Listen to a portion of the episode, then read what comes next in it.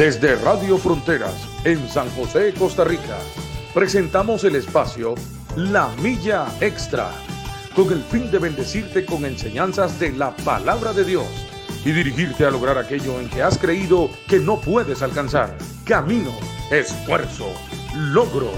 Vamos hacia una milla más, una milla extra. Su estación, Radio Fronteras, desde San José, Costa Rica, presenta Una Milla Más. Solo queda la experiencia y la razón. Y seguir caminando. Y seguir tú soñando. Sin ver atrás.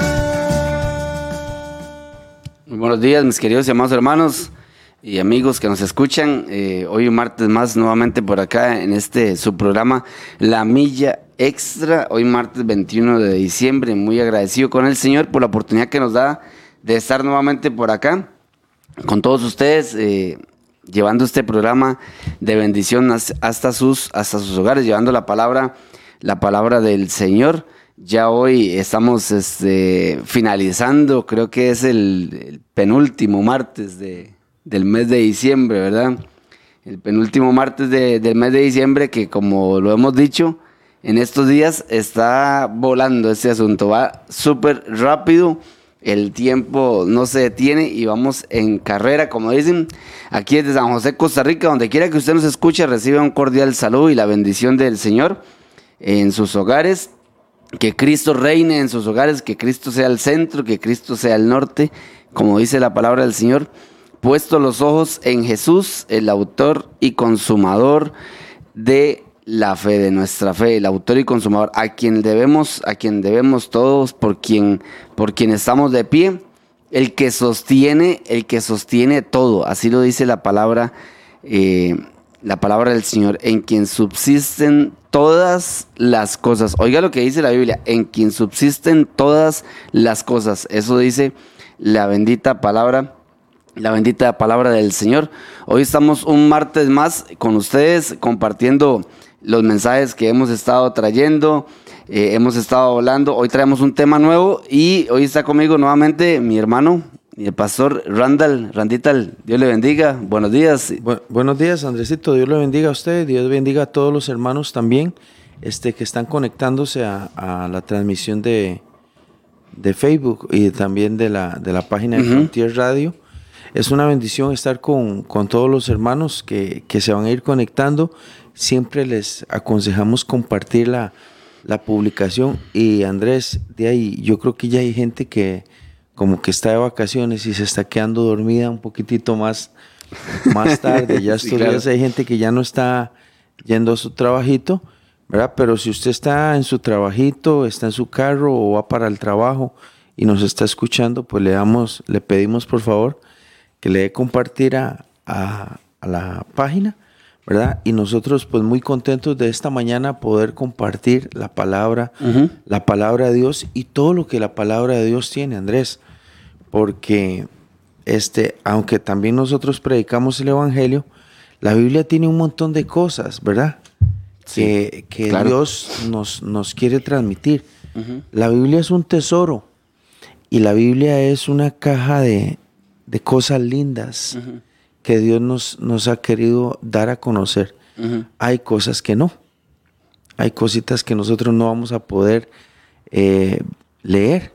Y aunque nosotros supongamos o que o querramos decir que ahí están, que seguramente que, que tal vez este, fue que Dios no nos quiso contar algunas cosas. Así es. Pero hay otras cosas que sí. Hay otras cosas que Dios nos ha dado a conocer.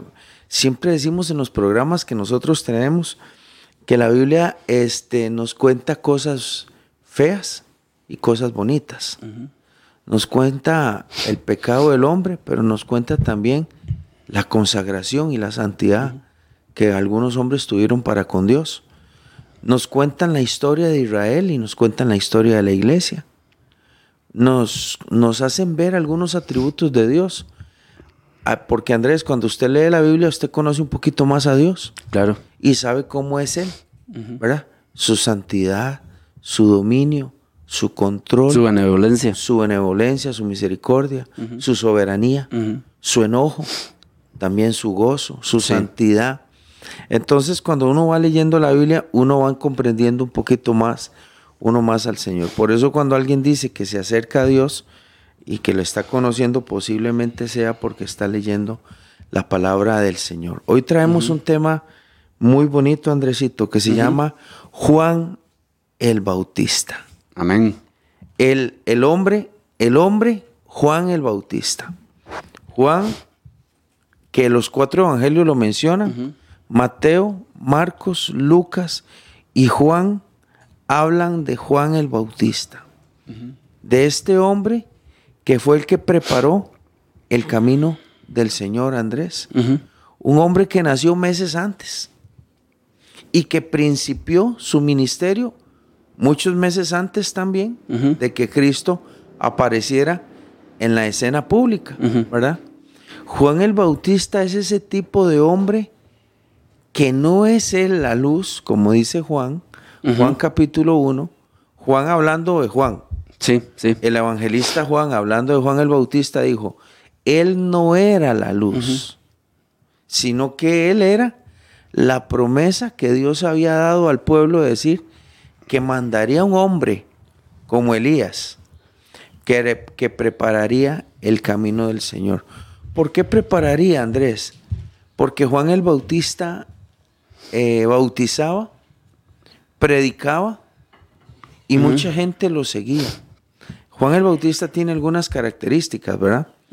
Pero Juan el Bautista fue el que, como que podemos decir, Andrésito, como el que quitó la cera de los oídos de aquellos hombres y mujeres que iban a escuchar de Cristo la palabra, la palabra del reino. Entonces, Juan el Bautista, este Andrés, es ese hombre que allanó, que preparó y que desgraciadamente murió en manos de un perverso, de un hombre pervertido, perverso, de un hombre vil, de un hombre bajo, que por, por el entusiasmo de una fiesta, por el gozo de la borrachera y todo eso, este, tuvo que cumplir su palabra decapitando a Juan el Bautista. Entonces, Juan es aquel tipo de hombre, de servidor, que prepara el camino de nuestro Señor y Salvador Jesucristo. Entonces, este, los evangelios hablan de, de Juan el Bautista, pero hablan aquí, un poquito aquí, un poquito allá. Mateo y, y Lucas mencionan lo que Jesús dice de él, ¿verdad? En Mateo 11 y en Lucas capítulo 7. Pero también en el, casi que en todos los cuatro evangelios empiezan antes de presentar a Cristo con el nacimiento y con la predicación de Juan el Bautista, Andrés. Así es como, así es como empieza. Inclusive, Randall, bueno, Juan el Bautista fue un hombre escogido y, apartado por Dios con un, como dice usted, con un propósito, ¿verdad? El cual era preparar al pueblo de Israel. Sí. El pueblo de Israel al que él venía a preparar para la venida de de Jesucristo. Porque hay que recordar que Cristo venía por el pueblo de Israel. ¿Verdad? la palabra lo dice, ¿verdad? Que a, los, suyos vino y más los suyos no, no, lo, no le. a los suyos vino. Suyo vino y los suyos no, lo recibieron. Y él venía para preparar el pueblo de Israel para la venida de nuestro Señor, de nuestro Señor Jesucristo. Inclusive estaba profetizado de que él iba a venir. Sí. Estaba profetizado de que él iba a venir este, y, decía, decía la palabra, como está escrito, está en Marcos 1, 2, dice, como está escrito en Isaías el profeta. He aquí envío, he aquí yo envío mi mensajero delante de tu faz, el cual preparará tu camino delante de ti. Eso y no era, Isaías. Ajá, y no era, y no era este, eh, y no, Malaquías. Isaías dice, voz del que clama en el desierto, preparad el camino del Señor, enderezad sus sendas. Malaquías habla de él también. Dice, y este, él vino a preparar el camino de nuestro Señor. Y otra cosa muy importante, eh, Randall, que, que uno nota en la escritura es que él no era el tipo, el típico religioso. No. ¿Verdad? Que la gente puede no, no, no. esperar ver en un, supuestamente en un siervo del Señor, ¿verdad? En un en un hijo de Dios, ¿verdad? Porque si usted ve las, la descripción, si nosotros vemos la descripción de Juan el Bautista, él no era un estilo eh, sacerdotal como existía en esos momentos, con sus vestiduras, con sus ritos, con sus protocolos, con todo lo que ellos tenían que ir haciendo, ¿verdad? Eh, para poder demostrar esa, esa religiosidad o esa afinidad con el Señor, ¿verdad? Él no era de ese estilo o de ese tipo, de ese tipo, como dicen, ¿verdad? Este, que, usted, lo- que, usted lo, di- que usted lo ve y usted dice, es un sacerdote, o es un Eh. profeta, o es un, re- un religioso. Bueno, Andrés, acuérdese que unas semanas atrás estuvimos hablando de cuando Dios buscaba a alguien para hablarle, como en el tema de que estuvimos hablando de Samuel, estando Ajá, Elí, ajá. Dios habla con Samuel, ¿verdad? Estando Saúl de rey, Dios ya se provee a David. Ujú. Y este, estando, eh, Lucas 3 dice que era siendo Anás y Caifás sumo sacerdote del Ajá. templo, vino palabra de Jehová a, a- palabra de Dios a Juan el Bautista en el desierto. Eh, esta parte que usted dice de Isaías, que dice que es voz que clama en el desierto, prepara el camino del Señor y enderezad sus sendas, que lo menciona Jeremías. El mismo Jeremías dice, perdón, el mismo Mateo dice que Juan estaba vestido de piel de camello. Y tenía un cinto de cuero. O sea, la vestidura de Juan era poco, poco, eh, era un poco austera, porque dice que él estaba vestido de piel de camello y se amarraba con una faja de cuero alrededor de sus lomos. Y lo que él comía era langostas y miel silvestre. Ahora, este, este, este dibujo que nos hace Mateo Juan, hoy diríamos los, los que son religiosos dirían que él es un loco que anda en las montañas. Juan el Bautista es un loco. Él no es normal. Y, y- incluso los, los esenios, Que eran una, secta del, del primer siglo, eh, se inspiran en Juan el Bautista para retirarse a las montañas y vivir en las cuevas para alejarse del pecado. Porque ellos decían que la manera de poder agradar a Dios era alejándose de la gente, del mundo y del pecado. Y se inspiran en Juan. Pero Juan el Bautista, el dibujo que tenemos de Juan, es un hombre que parece que es loco, que anda comiendo en el desierto a- eh, animalitos y miel silvestre. Pero vea lo que dice Mateo en el versículo 5, capítulo 3, verso 5. Y, y salía a él Jerusalén y toda Judea. Obviamente, esta expresión o esta exageración de toda Judea, nosotros la entendemos como multitudes, Sí. ¿verdad? Dice, y salía a él Jerusalén y toda Judea y toda la provincia de alrededor del Jordán, y eran bautizados por él en el, en el Jordán confesando sus pecados. Conste, hasta este momento, el reino de los cielos no, es, no era conocido. No era conocido. Sí, él estaba preparándolo. Na- nadie conocía a Cristo, Correcto. pero salían al loco del desierto. La gente quería escuchar a Y la le gente. creían. Y le creían. y se bautizaban. Y se bautizaban. Bueno, eh, eh, O sea, tenía, tenía, sus palabras tenían, y no, no, no pienso yo que no solo convencimiento, sino que él estaba lleno del Espíritu Santo. Ah, no, hombre. Porque, porque dice que ahí ese mismo versículo que usted está tocando dice, eh, y eran bautizados por él, por Juan, en el Jordán. Ajá, ¿verdad? Ajá. Y dice, confesando sus, sus pecados. pecados. O sea, la gente le creía, Sí. como dice usted, al, al que tenía apariencia de loco, que vivía en el desierto, que pasaba ahí metido, ¿verdad? A él, a él le estaban creyendo. O sea, había una llenura del Espíritu Santo de parte de Dios hacia él Ah, sí, para que pudiera convencer a la gente del pecado. Andrés era un hombre, era un hombre que los demás le temían. Y le voy a decir algo, Andrés. Ujú. Y, y- y- y me gustaría que, que los hermanos que nos están escuchando, está aquí en la radio, ¿verdad? nos hagan sus comentarios ahí mismo en, la, en, en el grupo. Pero Juan el Bautista rompe un silencio de 450 años más o menos. Sin profeta Que Dios no quería hablar con el con pueblo. el pueblo. No había profeta. Vea usted que Malaquías termina hablando de un, de un, de un futuro Elías que iba a venir. Nadie sabe cómo se llama, pero Malaquías existió muchos, muchos años antes. Y cuando Juan el Bautista aparece en escena, es como Dios queriendo decir, quiero volver a comunicarme con el hombre.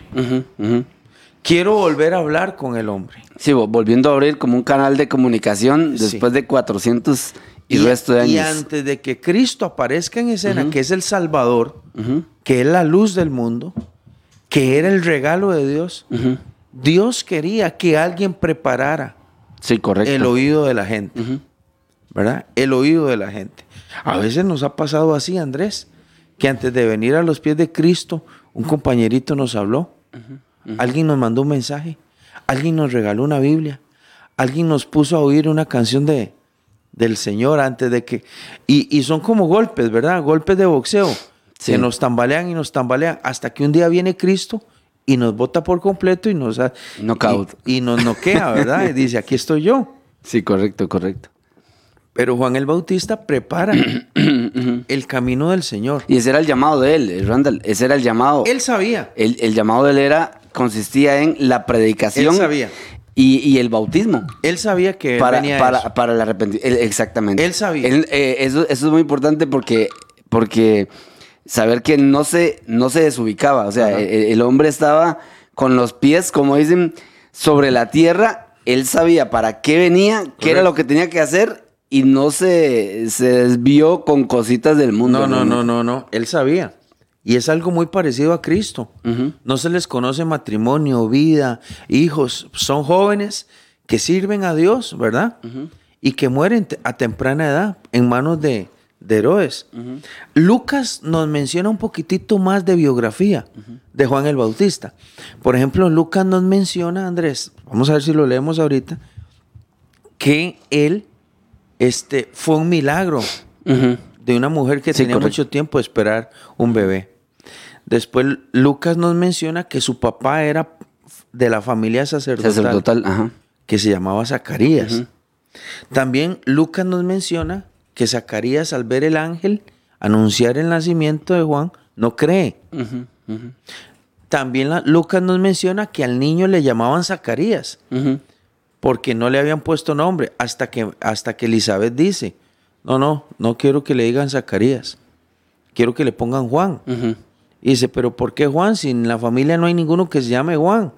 Y él dice, bueno, así se va a llamar. Y el otro que no podía hablar, con señas dice que le hagan caso a la doña, a Elizabeth. Se había quedado mudo por, sí, había por quedado falta mudo por de... incrédulo. Que por cierto, en por ese mismo momento, este, le, Dios le devuelve el habla. Él habla. Entonces, Juan, la vida de Juan está llena de ángeles también. Sí, correcto. El anunciamiento de Juan, el milagro, el nacimiento, cuando nace, cómo se encuentra con su pariente Elizabeth, porque ellos eran parientes, ¿verdad? Elizabeth y María, la madre de, de Jesucristo, tienen algún, eh, alguna parentela, eran como primas Como o algo primas, así. Entonces, hay un parentesco entre Juan y Jesús. Pero Juan, voy a seguir hablando del ministerio. Dice Mateo 3:7, al ver él que muchos de los fariseos y de los saduceos venían a su bautismo o a sus campañas, ¿verdad, Andrés? Mateo 3:7. Juan cuando veía a los fariseos y cuando veía a los saduceos les gritaba, generación De víboras. de víboras. ¿Quién les enseñó a huir de lo que un día va a venir? ¿Quién les enseñó a oír? Y el 8 los manda a hacer cosas y les dice, hagan pues frutos dignos de arrepentimiento. Ahora, su mensaje está dirigido a los religiosos. Y le voy a decir algo. Para parársele a los fariseos, había que tener primero carácter y después lo que usted dijo, Andrés, presencia de Dios. Porque no era cualquiera el que se le paraba enfrente a ellos. Bueno, Cristo se les para enfrente también. Sí, amén, así es. Y les vuela, les vuela duro. Pero para hacer lo que ellos hacían era porque debían tener una autoridad que venía de Dios. Sí, correcto.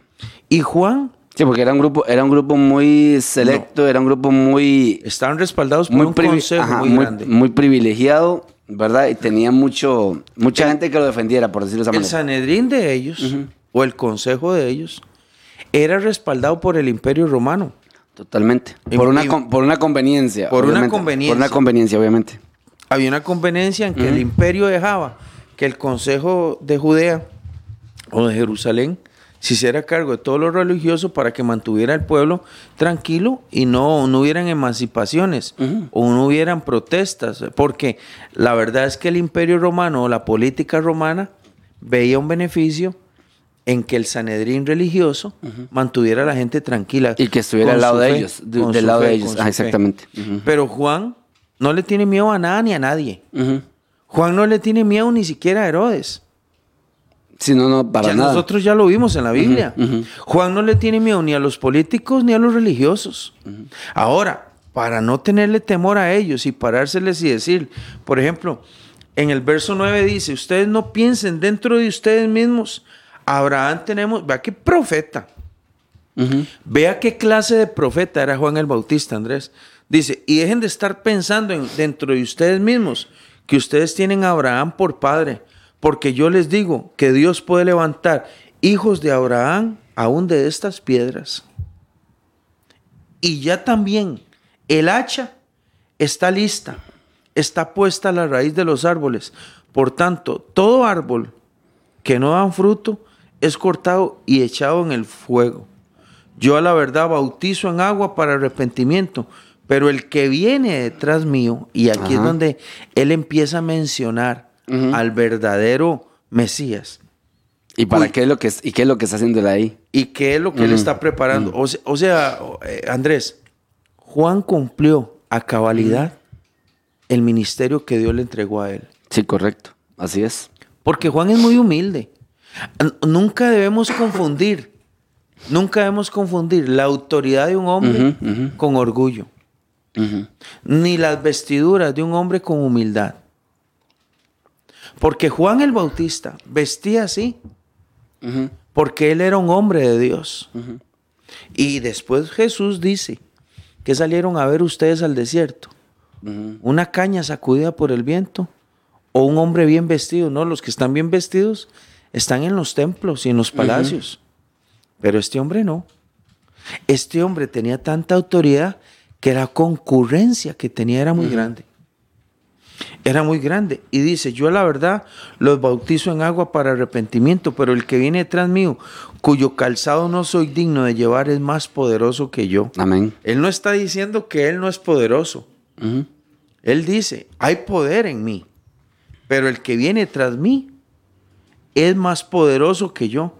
Él los va a bautizar a ustedes en el Espíritu Santo y en fuego. Su aventador está en su mano y limpiará su era y recogerá su trigo en el granero y quemará la paja de fuego. Ahí está hablando ya de la autoridad de Cristo.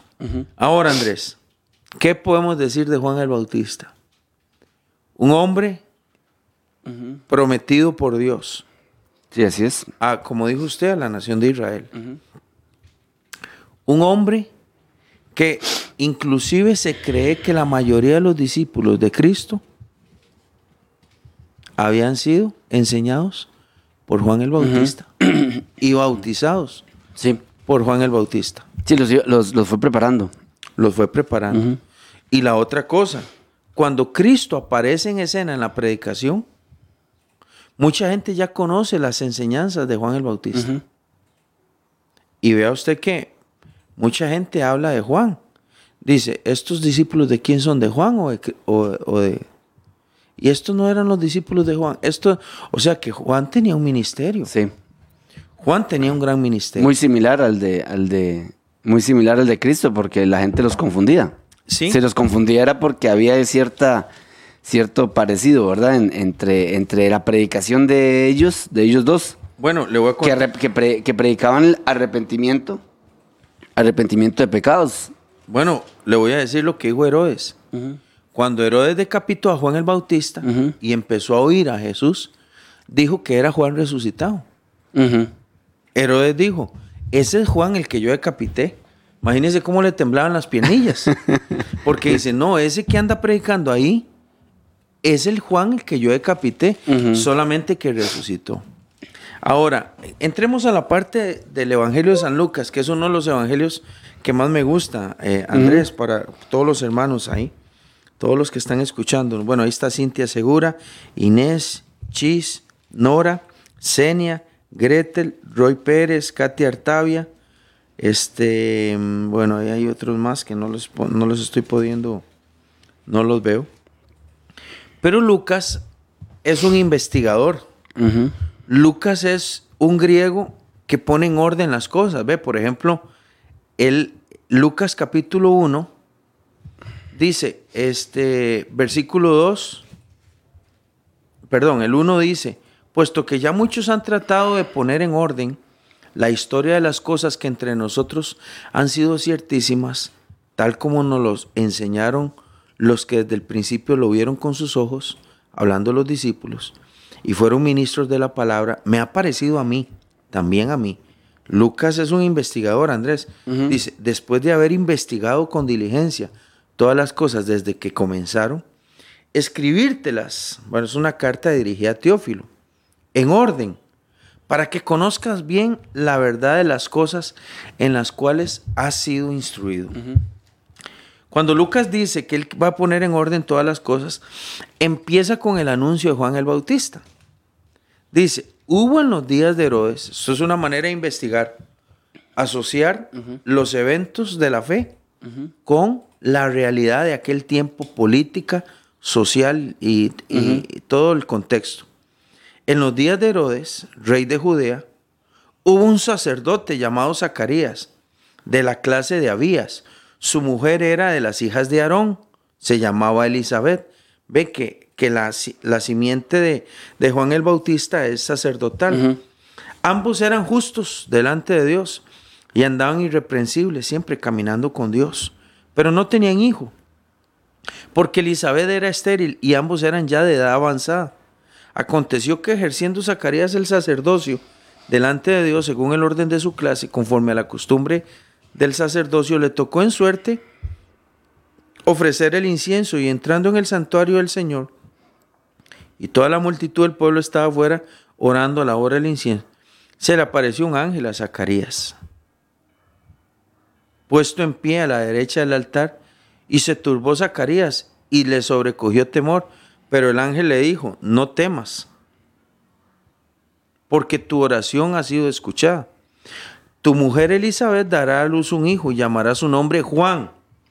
Y tendrás gozo y alegría y muchos se regocijarán de su nacimiento porque será grande delante de Dios. O sea, que aunque no era grande delante de los fariseos y los saduceos, eso no importa. Juan era grande delante Sí, ahí es donde se da cuenta, ahí es donde, donde notamos una vez más que Dios no mira las apariencias de los hombres. No, Porque si fuera por la apariencia, él no valdría nada porque... nosotros sí nos no vamos tendría. en todas. Sí, lastimosamente sí. Por Nosotros sí nuestra, nos vamos por, por los sacos. por nuestra finitez, ¿verdad? Es, sí, sí, sí nos vamos, como dice usted. Nosotros vemos a Nos dejamos alguien- ir por lo que vemos. Sí, nosotros Nos vemos dejamos ir a por lo que vemos. Y, nos sorprendemos. Dios no. A Dios no le asusta ningún traje y ningún presidente. Ve Andrés, a Dios no lo asusta ningún gobernador. Nadie. Nadie lo Sí, asusta. así es, así Dios, es. Porque dice que él no iba a beber ni vino ni sidra y sería lleno del Espíritu Santo. Aún desde el vientre de su madre. Oiga, desde el vientre, ya él, ese chiquito, venía lleno del Espíritu Santo. Y hará que muchos de los hijos de Israel se conviertan al Señor, Dios de ellos. Pero él va a ir adelante con el espíritu y el poder de Elías que fue lo que Malaquías profetizó, para hacer volver los corazones de los padres hacia los hijos y de los rebeldes a la prudencia de los justos, para preparar al Señor un pueblo bien dispuesto Sí, ahí está hablando del arrepentimiento. del arrepentimiento. Cuando Cristo empieza a aparecer en las montañas, a sanar, a predicar, a hacer milagros, eh, este, mucha gente decía, este es, este es el que Juan dijo, este es el que Juan anunció, porque Juan iba a anunciar. Entonces dijo Zacarías el ángel, ¿en qué conoceré esto? Porque yo soy viejo y mi mujer es de edad avanzada. Y respondiendo el ángel le dijo, yo soy Gabriel, que estoy delante de Dios y he sido enviado a hablarte y a darte estas buenas nuevas. Y ahora quedarás mudo y no podrás hablar hasta el día en que esto se haga, por cuanto no creíste mis palabras, las cuales se cumplirán a su tiempo. Y el pueblo estaba esperando a Zacarías y se extrañaba de que durara mucho adentro en el santuario. Pero cuando salió no les podía hablar y comprendieron que había visto visión en el santuario. Y él les hablaba por señas y permaneció mudo y cumplidos los días de su ministerio se fue a su casa. Después de aquellos días, Elizabeth quedó embarazada, se recluyó en casa por cinco meses diciendo, así ha hecho conmigo el Señor en los días en que se dignó quitar mi vergüenza delante de los hombres. Entonces Lucas me eh, trae a mención, hace mención de la promesa de Juan el Bautista de parte de Dios usando a Gabriel.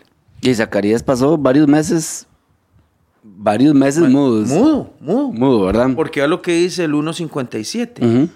Si quiere usted lo lee, el 1.57. Sí, claro, dice. Cuando a Elizabeth se le cumplió el tiempo de su alumbramiento, dio a luz un hijo.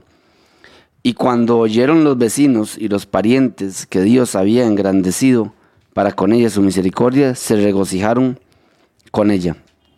Aconteció que al octavo día vinieron para circuncidar al niño y le llamaban con el nombre de su padre Zacarías, pero respondiendo su madre dijo, no, se llamará Juan. Le dijeron, ¿por qué? ¿No hay nadie en tu parentela que se llame con ese nombre?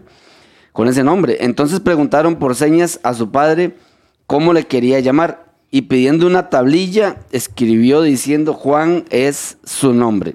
Y todos se maravillaron. Al momento fue abierta su boca y suelta su lengua y habló bendiciendo a Dios. Y se llenaron de temor todos sus vecinos y en todas las montañas de Judea se divulgaron todas estas cosas. Y todos los que las oían las guardaban en su corazón diciendo, ¿quién pues será este niño? Y la mano del Señor estaba con él. O sea, Juan era un hombre, eh, tiene similitud. Escogido desde niño. Sí, eh, Juan tiene Escogido desde niño, ajá. similitud con muchas cosas del Antiguo Testamento y también con, con similitud con Cristo. Por ejemplo, una de las similitudes que tiene Juan el Bautista es parecida a las de Samuel. Es parecida a, a- a- a las que aquellas mujeres eran estériles, como Sara, cuando iba a tener a Isaac. Hay una similitud que siempre, cuando una mujer es estéril y Dios después se glorifica, es porque hay algo de Dios tremendo, ¿verdad? Eh, y, y algunas mamás y, y mujeres que nos están viendo, escuchando, saben que cuando hay complicaciones y todo eso, a veces pensamos nosotros que hay algo muy grande de Dios, un propósito muy grande para ese chiquito o para esa chiquita. La otra similitud que tiene Juan es que un ángel anuncia su nacimiento como lo hace con Cristo. Se le aparece a su papá, ¿verdad? Y desde el vientre hay una llenura de Dios en ese niño. Ah, La otra cosa es que las profecías de Juan y las profecías de Cristo siempre están asociadas a que cuando ellos, cu- cuando venga el tiempo del cumplimiento, serán hombres tremendos de Dios. Serán muy utilizados por el Señor. Serán muy usados, Usados por, por el. Señor, ajá. Entonces, Lucas nos regala la parte de la, de la biografía de Juan. Igual que Jesús, no sabemos qué hizo de joven, qué hizo de niño. Lo que sí seguramente sabemos es que fue criado, este, estamos seguros de que fue criado en la ley de Dios, en la familia sacerdotal. Él conocía las cosas de, del templo, Él conocía las cosas de Dios.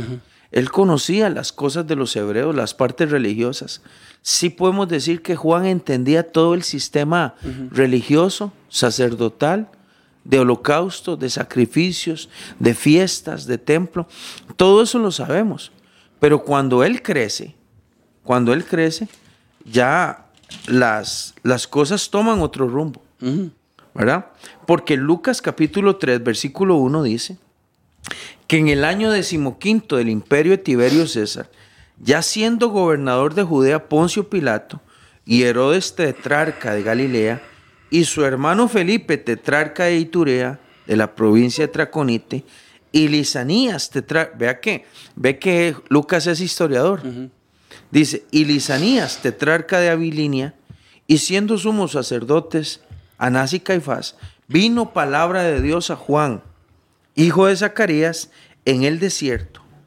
Y él fue por toda la región contigua al Jordán, predicando el bautismo del arrepentimiento para perdón de pecados. Si alguien nos hace una pregunta esta mm. mañana y dice, ¿qué era lo que predicaba Juan el Bautista? El bautismo del arrepentimiento para perdón de pecados. Es primera vez que en la Biblia aparece que alguien podía pedir perdón afuera del templo. Porque todo el sistema sacerdotal era en el templo, con Anás y Caifás. Sí, a través de los sumos sacerdotes. Con animales, con ofrendas, con sacrificios. Pero es la primera vez que un hombre dice que se puede pedir perdón a Dios afuera del templo. Esto es tremendo, Andrés. Y lo predicaba públicamente. Lo predicaba y los bautizaba. Y le creían. Que el bautismo no era algo normal. Había otra clase de, lavamiento de agua ahí, en, este, en la parte religiosa. Pero Juan aparece en el Jordán. Y dice, como está escrito en las palabras del profeta Isaías, voz del que clama en el desierto, preparad el camino del Señor, enderezad sus sendas, todo valle se rellenará y se bajará todo monte y collado, los caminos torcidos serán enderezados y los caminos ásperos serán allanados y verá toda la toda carne la salvación de Dios. Y decía a las multitudes que salían para ser bautizadas por él, Oh generación de víboras, ¿quién os enseñó a huir de la ira venidera? Haced pues dignos, frutos dignos de arrepentimiento, y no comencéis a decir dentro de ustedes mismos que tienen a Abraham por padre, porque os digo que Dios puede levantar hijos de Abraham aún de estas piedras, y también el hacha, todo lo mismo que dijo Mateo. Ahora, ¿quién es este hombre que habla de cosas de Dios afuera del templo? ¿Quién es este hombre, Andrés, que empieza a hablar de las cosas de arrepentimiento afuera, del, templo. Sí, para la gente seguro debió haber una cierta confusión. Claro. Porque, porque estaba fuera del orden de, ritual de lo que Dios había, por decirlo así, había establecido. De lo que Dios le había mandado a los sacerdotes. Y, empieza un pleito religioso. Porque lo que, el que tenía que hablar de Dios y el que tenía que que perdonar los pecados eran Anás y Caifás allá dentro en el templo. Pero es que eso estaba corrompido. Eso estaba corrompido. Y Juan el Bautista y Jesucristo, el de Nazaret, el Hijo de Dios, lo sabían. Por eso es que las palabras de Juan y las palabras de Cristo hacia el sistema religioso no son suaves. No son palabras suaves, Andrés. Porque los que representan, los que representaban a Dios, lo representaban mal. Sí, así es. Entonces las palabras de Juan y las palabras de Cristo hacia este sistema era de repudio. Vea lo que le dice, el hacha está puesta a la raíz de los del árbol. Por tanto, todo árbol que no da buen fruto se corta y se echa al fuego. Y la gente preguntaba y decía, entonces, ¿qué tenemos que hacer? Y él les dijo, el que tiene dos túnicas, dé al que no tiene. El que tiene comida, déle al que no tiene. Y entonces vinieron los publicanos. Es que Juan el Bautista y su predicación allá afuera, en el desierto, por el Jordán, tocaba todas las élites. Tocaba a la gente sencilla, a los, la- a los sembradores, a los pobres, a los del mercado, pero tocaba a los religiosos, tocaba a los empleados del gobierno o los del imperio romano, tocaba a todo el mundo y decían, ¿qué, qué es lo que tenemos que hacer? Porque el mensaje de él era certero. Y decía, ¿qué es lo que tenemos que hacer?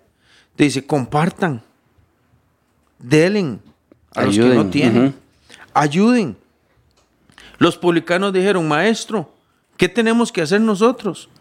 Y entonces le dijo, ustedes ya no estén exigiendo más de lo que le toca a la No, co- gente. no cobren más de lo debido. O sea, Juan el Bautista no está diciendo que no cobren impuestos.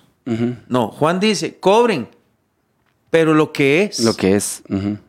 cobren lo que es, no cobren más. Y dice, le preguntaron unos soldados, ¿y nosotros qué tenemos que hacer? Y él, y él le dice a los soldados, ustedes no extorsionen a nadie, no saquen plata, no calumnien y estén contentos con el salario que tienen. Dejen de estarle quitando la plata en estafa a los Sí, Juan, demás. Juan, Juan atacaba el pecado de- en el que cada uno se vivía constantemente. Eh, Andrés, Eso lo- y eso es lo que hacía, porque aquí la gente le pregunta, muchos estaban confundidos y le preguntaban, eh, ¿qué haremos entonces? Muchos de los que estaban escuchando a Juan, porque lo escuchaban multitudes, lo escuchaba mucha gente a Juan el Bautista. de y, todas las clases. ajá, y los publicanos dicen, ¿qué haremos? Y bueno, ustedes no cobren más porque ustedes cobran más. Ustedes extorsionan. Ustedes extorsionan a los soldados. Ustedes no hagan, no, calum, no calumniéis eh, y contentados con vuestro salario. O sea, estén tranquilos con los que ustedes se ganan. O sea, él, él venía, él venía a preparar y Era un- ata- era un atacar el, pecado. justicia. Ajá, totalmente. Era un hombre de justicia. Ujú, ujú. Ahora, eso que usted está diciendo es, toda esa gente creía que estaba bien con su sistema religioso y Juan se los bota. Totalmente se lo trae abajo. Todos los publicanos, los soldados, la gente, los que ofrecen sacrificios, los judíos que ofrecen sacrificios, tal vez los soldados no, ¿verdad? Porque los soldados tenían sus propios dioses, ¿verdad? El imperio. Supongamos que eran soldados de, de esas legiones romanas, pero los publicanos no. por, por la Biblia conocemos que los cobradores de impuestos muchos eran judíos. Y también por la Biblia conocemos que muchos de los judíos que estaban ahí creían que estaban bien delante de Dios ofreciendo sacrificios en el templo, como lo hacían. Y Juan vota todo ese sistema. Sí. Es el primer hombre, es el primer hombre que apela a algo del corazón. O sea, para decirlo de otra manera, es el primer hombre que trata de instituir la ley de Cristo en el corazón, corazón de la del gente, hombre. aunque la gente no conocía a Cristo, porque Cristo no había aparecido ahí. En Sí, era, era el, el primer hombre que atacaba la raíz del problema, por decirlo O sea, de esa manera. desde adentro. Desde adentro. Ujú. No es de la parte Exterior. de apariencia. y, y vea lo que dice Lucas 3:15. Como el pueblo estaba en expectativa, es que Andrés, ah, Ujú. había que ver el movimiento que estaba provocando Juan el Bautista. Sí, totalmente. Eh, eh, todos se preguntaban en sus corazones si acaso Juan sería el Cristo. Oiga, qué O sea, parecido. ya- ya- eh, ellos ya sabían de que tenía que venir el Señor, de que iba a venir Una un promesa. Mesías, de la promesa, ¿verdad? La tenían clara y se preguntaban si él era, por lo que estaba haciendo y por el caos que estaba ocasionando. Podemos decir que él era un hombre diferente. Totalmente. Andrés era un hombre muy distinto. Era un hombre que marcaba una diferencia muy marcada o, o que marcaba una diferencia muy, muy, muy pronunciada respecto a los religiosos de aquel tiempo. Sí, en donde vivía, como comía, lo que comía, como vestía y lo que hablaba. Sí, la gente podía pensar que él era una especie de, de, de asceta o de- de- que practicaba el ascetismo allá retirado eh, en las montañas o que era un hombre allá extra, que loco que viene y, y empieza a hablar cosas raras, pero es que la concurrencia dice que Dios estaba con él, Sí. porque para que vengan soldados a preguntar qué es lo que tienen que hacer, publicanos, qué es lo que tienen que hacer. Y para que venga una, un grupo de religiosos, de fariseos y saduceos, envidiosos, incómodos, porque alguien está hablando a Dios, está hablando de Dios afuera de sus puertas, provocaba una incomodidad en parte de los religiosos. Y cuando llegan les vuela la cabeza, Andrés. Cuando llega les vuela la cabeza. Y les dice que son un aterro de serpientes y de víboras. De una Dice, vez. ustedes son unos, ustedes son un montón de religiosos que son víboras, que, que, que fueron enseñados para huir del enojo de Dios. Qué bonito es tener esa, esa convicción que tuvo Juan, porque Juan no le tuvo temor a la gente, ni a los que se acercaban a él con apariencias, con apariencias, ¿verdad? Porque como, como Juan era usado por Dios y estuvo desde niño con él el Señor, este, Juan tenía muy claro lo que iba a venir, lo que tenía, tenía muy claro lo que tenía que decir, a quién se lo tenía que decir y, y con qué autoridad lo Ah, no. decía. Con Ah, qué no. autoridad lo decía, ¿verdad? Ahora, Andrés, ¿quién puede hablar de, de las cosas de, de Dios si Dios no se lo da con tanta autoridad? Ya para que la gente en Lucas 3:15 diga, preguntaban todos en sus corazones, ¿será este el Cristo?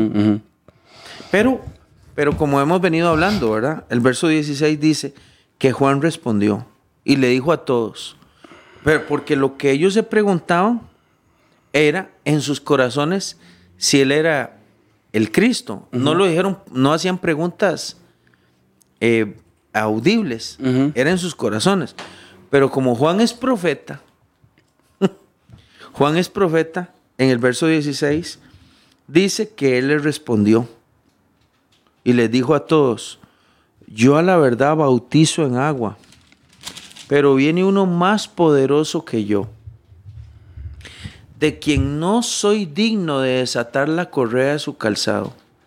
Él a ustedes los va a bautizar en Espíritu Santo y fuego, y su aventador está en su mano y limpiará su era y recogerá el trigo en su granero y quemará la paja en fuego que nunca se apagará. Con estas y otras muchas exhortaciones anunciaba las buenas nuevas al pueblo. Entonces Herodes, el tetrarca, siendo reprendido por Juan a causa de Herodías, mujer de Felipe, su hermano, y de todas las maldades que Herodes había hecho, sobre todas ellas añadió además esta, que encerró a Juan En la cárcel. en la cárcel. Esta es la otra parte del ministerio de Juan. Que Herodes, Herodes, o sea, la predicación de Juan llegó a oídos, a oídos de Herodes. Es que eh, movía mucha gente. Movía mucha Y, y- y- y movía hasta el imperio, movía a los soldados, movía a la gente que cobraba impuestos, o sea, movía mucha gente alrededor de él, hasta la clase, hasta los sacerdotes, o sea, todos se iban detrás de él a ver qué estaba No, diciendo. hombre, Andrés, es que Herodes es, Herodes es el más grande. Cuando ahí. es así, eh, tiene que darse cuenta, obviamente, a Herodes tiene que haber llegado la, la- la- la voz y decirle, "Ve, algo está pasando ahí a la orilla del Jordán, la gente se está yendo para allá. Y la gente está cambiando, la gente se está arrepintiendo, la gente se está bautizando, hasta los sacerdotes están yendo. Sí. Entonces, Her- Herodes obviamente tuvo que haber tenido algún cierto temor, porque el, el poder que él estaba teniendo, la convicción, pues lo pone a temblar y a dudar de lo que él estaba haciendo en ese momento como gobernador, ¿verdad? No, y es que no solo eso, Andrés. Ujú. Herodes no solo escucha a Juan, sino que es reprendido por Juan. ¿Y quién puede regañar a Herodes? Bueno, Juan. ¿Quién puede decirle al- a... eh, eh, Es una especie de político, Herodes. No, no es tanto político como, como el César, pero era muy respaldado por el imperio, ¿verdad? Sí, tenía su poder. de- Tenía sí, su poder tenía su imperial, poder, ¿verdad? Pero ¿quién puede reprender a, Her- a Herodes? Bueno, Juan, Juan. lo reprende. Juan lo reprende. Sí, algo, algo que ningún sacerdote o ningún religioso se atrevió a hacer.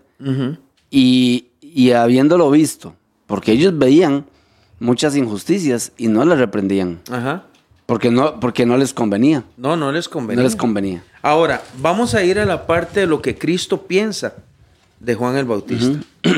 en, en el, en el libro de Mateo, capítulo 11, ¿verdad? Mateo, capítulo 11, dice, cuando Jesús terminó de dar instrucciones a sus doce discípulos, se fue de allí a enseñar y a predicar en las ciudades de ellos. Y al oír Juan en la cárcel los hechos que, de Cristo, le envió dos de sus discípulos. Ve que Juan tenía discípulos que lo visitaban en la cárcel. Para preguntarle, ¿eres tú aquel que había de venir o esperamos a otro? Mucha gente ha tomado esta pregunta como duda, ¿verdad? Pero yo quiero, yo quiero decirle a los que nos están escuchando esta mañana que Juan era un hombre. Andrés, Juan era un hombre. Y aunque Juan es, lo conoció porque Juan lo bautizó a él. Juan sabía que Jesús era, eh, era un hombre diferente porque cuando él lo vio, él dijo estas palabras, he aquí el Cordero, Cordero de, de Dios. Dios. que quita el pecado del mundo. Juan no es que desconoce. No, no, no. Juan, Juan es un hombre temeroso de Dios, pero está en la cárcel. Y usted sabe que un hombre encerrado en la cárcel, todas sus emociones se enredan, Andrés. Sí. Esa parte emocional de, de Juan, de ahí estar encerrado injustamente. Eh, Sí, con eh, esa pregunta él demuestra su, su, su humanidad. Su humanidad. Entonces él agarra a los discípulos y le dice, díganle a él que si es él el que ha de venir, pues tenemos que esperar a otro. Y ya qué bonita la respuesta de Jesús, le dice, díganle, háganle saber a Juan estas cosas.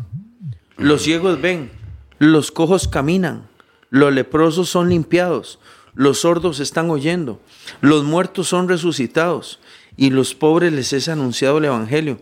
Bienaventurado es el que no haya tropiezo en mí. Mientras ellos se iban, comenzó a decir, comenzó Jesús a decir de Juan a la gente. Voy a buscar otra versión, Andrés. Eh, tal vez usted pueda leer el, el 11.7. Amén. Dice, mientras ellos se iban, comenzó Jesús a decir de Juan a la gente, ¿qué salisteis a ver al desierto? ¿Una caña sacudida por el viento o qué salisteis a ver? ¿A un hombre cubierto de vestiduras delicadas? He aquí, los que llevan vestiduras delicadas en las casas de los reyes están. ¿Pero qué salisteis a ver? ¿A un profeta? Sí os digo, y más que profeta, porque este es de quien está escrito, he aquí yo envío mi mensajero delante de tu faz, el cual preparará tu camino delante de ti. Ajá. Dice la nueva versión internacional, dice, ¿qué saliste a ver? ¿A un hombre vestido con ropa fina? Claro que no. Pues los que usan ropa fina de lujo están en los palacios de los reyes. Entonces, ¿qué salieron a ver? ¿A un profeta? Sí. Y les digo, más que un profeta. Este es de quien está escrito, yo estoy por enviar a mi mensajero delante de ti, del cual preparará tu camino. Les aseguro que entre los mortales no se ha levantado nadie más grande que Juan el Bautista. Dice, sin embargo, el más pequeño en el reino de los cielos es más grande que él. Desde los días de Juan el Bautista hasta ahora, el reino de los cielos ha venido avanzando contra viento y marea, y los que se esfuerzan logran aferrarse al reino de los cielos. Porque todos los profetas y la ley profetizaron hasta Juan. Y si quieren aceptar mi palabra, Juan es el Elías que habría de venir. El que tiene oídos, que oiga. Y Jesús da buen testimonio de su pariente. Ju- Jesús da buen testimonio de Juan. Sí. Y la otra cosa, Jesús deja en claro algo, un principio. Aquí hay un principio teológico que tenemos que aplicar en este tiempo. El principio teológico es que no siempre los que tienen ropas finas son usados por Dios. Sí, así es. No siempre, no siempre, porque hay gente que sí, ¿verdad? Y la otra cosa, cuando en el templo, cuando en, en el sistema sacrificial, sacrificial, las cosas están mal, Dios siempre le va a dar palabra a otros, A alguien. Ujú. a alguien. Dios y siempre lo estuvimos viendo las semanas pasadas con el tema de Eli y de Samuel. Dios siempre va a hablarle a alguien y va a dar su palabra y va a dar su santidad, su temor de Dios. Jesús sabía, Jesús sabía quién era Juan el Bautista y dijo, de los mortales no conozco otro más grande. Ujú. Sí, había, habían 400 y el resto de años, Randall, de que Dios no se comunicaba con alguna persona eh, del pueblo de Israel. Aunque la gente creyera que sí lo estaba haciendo a través de todo el, el- el- el- el sistema de ceremonial y de ritos que había, ¿verdad? Sí. Porque para el pueblo de Israel, eh, de todo estaba transcurriendo normalmente Sí. Puesto que siempre habían sus ritos, entraba el sacerdote una vez al año, pedía perdón, este, la gente pagaba sus, sus- sus ofrendas, pagaba sus diezmos, pero, pero hasta ese momento, este, Dios estaba realmente como en un, como una pausa, ¿verdad? Sí. Como una pausa, porque no había, no había un hombre, este, similar a Juan, A Juan verás. Ajá, para que Dios pudiera utilizarlo, este, predicando el evangelio, como, el, predicando la- la- el arrepentimiento, como lo predicaba Juan el Bautista, ¿verdad? Sí.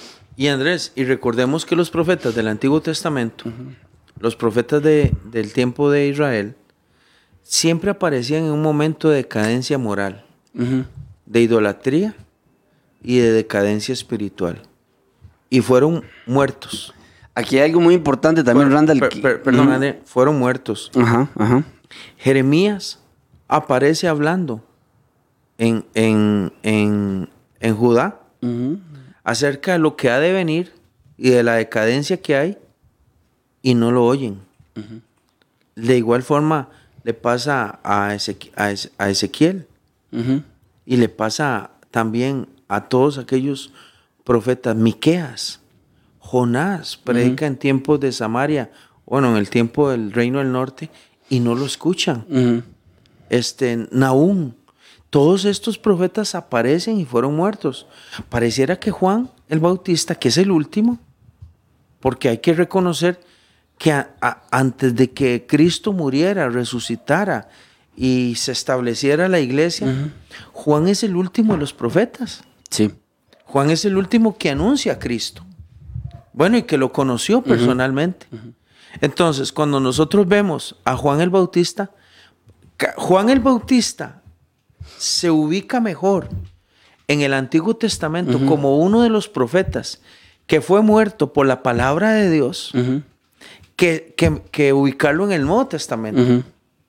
Pero fue en el tiempo de Cristo que él, que él vivió. Él preparó el camino, allanó el momento espiritual. Cuando Cristo aparece en su predicación, en las buenas nuevas, en las palabras del reino, como lo dice Mateo, parece que la gente estaba ya muy sensibilizada por el mensaje de arrepentimiento de Juan. Sí, le estaba preparando Ya el corazón había- de las personas. Lo había preparado, ¿verdad? Lo había preparado. Y el escritor del Evangelio de Juan, que es Juan, cuando ya Juan quiere exaltar a Cristo, Juan no deja de, de- de mencionar dos veces a Juan en el capítulo 1, Juan el Bautista. El escritor de Juan dice, bueno, eh, perdón, Juan el, el evangelista dice, él no era la luz, pero era el que preparó el camino, El camino. el que ha de venir. Hay, hay algo que deseo a, a comentar, hermanos, es que es muy importante que Jesús, Jesús este, respalda ese ministerio de Juan. Aquí en esta lectura que acabamos de hacer de Mateo, de Mateo 11, cuando él dice, ¿qué saliste y saber? ¿Verdad? Eh, eh, o, o- o- o qué es lo que querían, qué es lo que esperaban. O sea, alguien debilucho ahí que les hablara, cositas superficiales Sí, o algo sí, así. sí. No, no. ¿Qué esperaban? ¿Otro Anás? ¿Otro ot- Caifás? ot- otro sacerdote igual que los que ya tienen. No, no, no. Y, y- y Jesús respalda, con estas palabras Jesús respalda el, el ministerio de Juan. Claro que sí. Lo respalda. Todo lo que él hizo, todo lo que él, de- los bautizos que hizo, el- el pre- la predicación de, de arrepentimiento de pecados, Jesús la va a respaldar cuando él está aquí en la tierra. Ajá, ajá. Cuando él, cuando él, cuando él escribe, cuando él eh, eh, dice estas palabras, él lo que está haciendo es demostrando de que Juan sí era enviado por Dios. Así es. Así de que Juan sí era enviado por Dios. Y el otro principio teológico más importante de Juan el Bautista es que nosotros debemos vernos en él. Características de Juan. Él dijo, es necesario que yo mengüe, pero que él crezca. Así es. El uno de los principios que nosotros los cristianos de hoy en día debemos sacar a un pasaje, a estos pasajes de Juan el Bautista es que nosotros no somos el Cristo, que los líderes no son los Cristos, que los predicadores de este tiempo no son la maravilla del mundo, Sí, que la gloria no es para nosotros. No, que, los que pastores la honra y no los para líderes y los servidores de este tiempo no somos la estrella de David. Nosotros no somos este el, el- el salvador de la gente. Nosotros no somos el camino de la gente. Nosotros no somos la vida de la gente. Nosotros no somos el aire que respira la gente. Nosotros somos hombres vestidos de piel de camello, con cinto de cuero, que comemos cualquier cosa en el desierto y que preparamos el corazón de la gente para que cuando. Cristo llegue a la vida de ellos puedan entregarle su vida al Al verdadero. Salvador.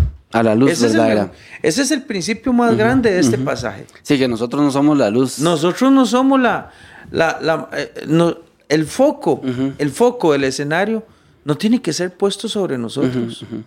Porque hay hombres que aman eso. Sí, les encanta. Les encanta ser el foco de la gente.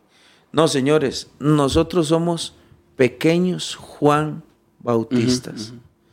Somos Aunque hablen, aunque hablen del Señor, ¿verdad? Pero su corazón. Aunque digan que nos parecemos Ajá, a Cristo. Pero, pero su corazón está, está desviado de muchos hombres actualmente, lastimosamente, a como les pasaba con los religiosos. Y la gente los veía y decían, ellos quieren la gloria de Dios, pero su corazón no lo hacía así. Con los sacerdotes de ese momento, con la clase religiosa. Sí. ¿verdad? Y actualmente, actualmente hay muchos hombres así, lastimosamente, que aunque se muestran por fuera como personas que quieren llevar el evangelio, no lo están haciendo de corazón y lo que quieren es buscar su propia gloria. Su propia gloria. Y Juan trasladó la gloria. Porque Juan era muy famoso, Andrés. Sí, claro. Juan fue muy famoso. Y él dijo, Si hay, si hay alguien al que se le pudo haber subido a la cabeza, fue a él. fue a él. Porque lo seguía toda Judea, toda la, toda la gente de las provincias llegaban donde él. a- Lo seguía a- mucha gente. Lo seguía mucha gente. Y era muy, era muy certero. Y aún así, estando en la cárcel, él tenía discípulos. No, Estando claro. en la cárcel, Sí, sí. ¿verdad? Él tenía sus seguidores. No, y hoy podemos decir que Juan era el líder de una gran iglesia callejera. De un gran montón de pueblo de Dios. Pero siempre dijo, lo señaló a él. Él dijo, yo no soy ni digno de, de amarrar la correa de los zapatos de él. Dice, es necesario que yo me muera, pero que él siga. Es necesario que yo baje, pero que él se vea. Y, y- y vea lo que dice para terminar, ¿verdad? Vea lo que dice el Evangelio de Juan capítulo 1, que era lo que estábamos mencionando ahorita. Juan capítulo 1. El, el- el Evangelio de Juan dice, Juan capítulo 1, hubo un hombre enviado de Dios, el cual se llamaba Juan, 1.6. Este vino por testimonio para que diese testimonio de la luz, a fin de que todos creyesen en él. No era él la luz, sino para que diese testimonio. De la luz. Ahora ve lo que dice Juan capítulo 1, verso 15. Juan dio testimonio de él y clamó diciendo, este es de quien yo decía, el que viene después de mí es antes de mí, porque era primero que yo. Aquí Juan entiende, Juan el Bautista entiende la, la divinidad de Cristo. Dice, porque de su plenitud tomamos todos, y gracia sobre gracia. Pues la ley por medio de Moisés fue dada, y la gracia y la verdad vinieron por medio de Cristo. A nadie se le, se le vio jamás. El unigénito Hijo que está en el seno del Padre, Él le ha dado a conocer. Este era el testimonio de Juan. Y dice también en el versículo 21, y le preguntaron, ¿qué pues? ¿Eres tú Elías? Dijo, no soy. ¿Eres tú el profeta? Él respondió, no. Le dijeron, pues ¿quién eres? ¿Quién dices tú? ¿Qué dices de ti mismo? Verso 23 dijo, yo soy la voz de uno que clama en el desierto, enderezad el camino del Señor, como dijo el profeta Isaías. Y le preguntan que si es profeta y dicen que no. Le pregunta que si es Elías y él dice que no es. Le dice, ¿quién es? Dice, soy una voz. ¿Qué pasaría, Andrés, si todos los hombres de hoy en día dijeran, yo soy una voz nada más? La maestra de escuela dominical es una voz. Sí, así es. El pastor que yo tengo es una voz. El pastor que usted tiene es una voz. El líder de su célula es una voz. No somos nadie. No somos Elías. No somos. Aunque para Dios este era, era como una especie de, de Elías, ¿verdad? Pero no somos nadie. Somos una voz que prepara el camino de un corazón. Sí, tenemos que, tener cuidado que no nos engañen las vestiduras, Randall. Que no nos engañen. Él mismo dice que no es. tenía, tenía muy bien los pies sobre la tierra. Él sabía lo que había venido. Tenía muy claro el objetivo. Dice, él, dice, yo, yo no, Dice, el, el, mismo Juan dice, el versículo 24, y los que habían sido enviados eran de los fariseos y le preguntaron y le dijeron, ¿por qué pues bautizas si tú no eres el Cristo, ni eres Elías, ni eres el profeta? Y Juan le respondió y le dijo, yo bautizo con agua, mas en medio de ustedes está uno que, a quien vosotros ustedes no conocen. Este es el que viene después de mí. Él es el que es antes de mí, del cual yo no soy digno de desatar la correa de su calzado. Estas cosas sucedieron en Betábara, al otro lado del Jordán, donde Juan estaba bautizando. Y al día siguiente aparece Jesús, ¿verdad? Para ser bautizado. Cuando él le dice, he aquí el Cordero de Dios que quita el pecado del mundo. Somos voces en medio así es. del desierto para anunciar el camino del Señor, Andrés. Así es, así es. Gloria a Dios. Bueno, qué, qué linda palabra que el Señor este, nos, nos llena y nos, nos ayuda para ir aprendiendo cada día más. Por ahí hay un comentario de Diego, este, Diego Ram. Dice, tremendo Juan el Bautista, valentía, ejemplo de líder, un gran profeta para su tiempo. Un líder como Juan tiene que ser como el letrero de la Ruta 32 que le da dirección al que va en el camino. El líder debe ser un letrero que diga cuál es la dirección a Cristo. Así dice Diego. Bueno, gloria a Dios, hermanos. Son las 8 y 11 minutos, se nos fue el, rato y nos pasamos un poquito. Pues damos gloria a Dios para, por este mensaje que, el Señor nos ha dado. Siempre tengamos claro que, que nosotros somos, nosotros no somos la luz. Y eso para que pongamos los pies sobre la tierra. Que nosotros somos eh, simplemente personas que somos usadas por el Señor para llevar el Evangelio de nuestro Señor Jesucristo. Y que toda la gloria siempre va a ser de nuestro Señor Jesús, siempre va a ser de Él que nosotros somos eh, solamente vehículos para llevar y portar el mensaje de salvación a las demás, a las demás personas y, que eso nunca lo perdamos de vista, nunca perdamos de, ese rumbo, ¿verdad? De que la gloria es para nuestro Señor. Sí, así es. La gloria es para nuestro Señor, que no nos dejemos engañar por vestiduras y por apariencias, que, que sepamos siempre seguir a nuestro Señor con todo nuestro corazón, con toda nuestra alma y con todas nuestras fuerzas. Amén. Bueno, damos gracias a Dios, Randita, para, para despedirnos. Oremos a Dios esta mañana, amén. Oremos, Señor, te damos gracias esta bonita mañana. te pedimos en el nombre de Jesús que bendigas a todos nuestros hermanos, Señor. Todas estas personas, Dios mío, que van para su trabajito, que están en la casa, que ya están trabajando. Señor, que la mano tuya estén con ellos. Que todos los que tienen anhelos en su corazón, sus, peticiones sean conocidas delante de Dios. Señor, oramos para que en el nombre de Jesús, Señor, tu mano poderosa esté sobre todos nuestros hermanos. Si hay alguien que ha estado alejado, este, que ha estado frío, Señor, que estos días sirvan para volverse a, a relacionar, a reconciliar con nuestro Señor y Salvador Jesucristo. Que la mano tuya, Señor, sostenga a mis hermanos en este tiempo. Que el Espíritu de Dios sea un buen tutor, sea un buen guía para todos aquellos que necesitan dirección. Y te damos gracias por tu bendita palabra, Señor, en el nombre de Jesús. Amén y amén. Que el Señor los bendiga. Amén. Hermanos, que tengan un excelente día y los esperamos el día de mañana nuevamente a las 7 de la mañana en este su programa La Milla Extra. Que tengan un excelente día. Randita.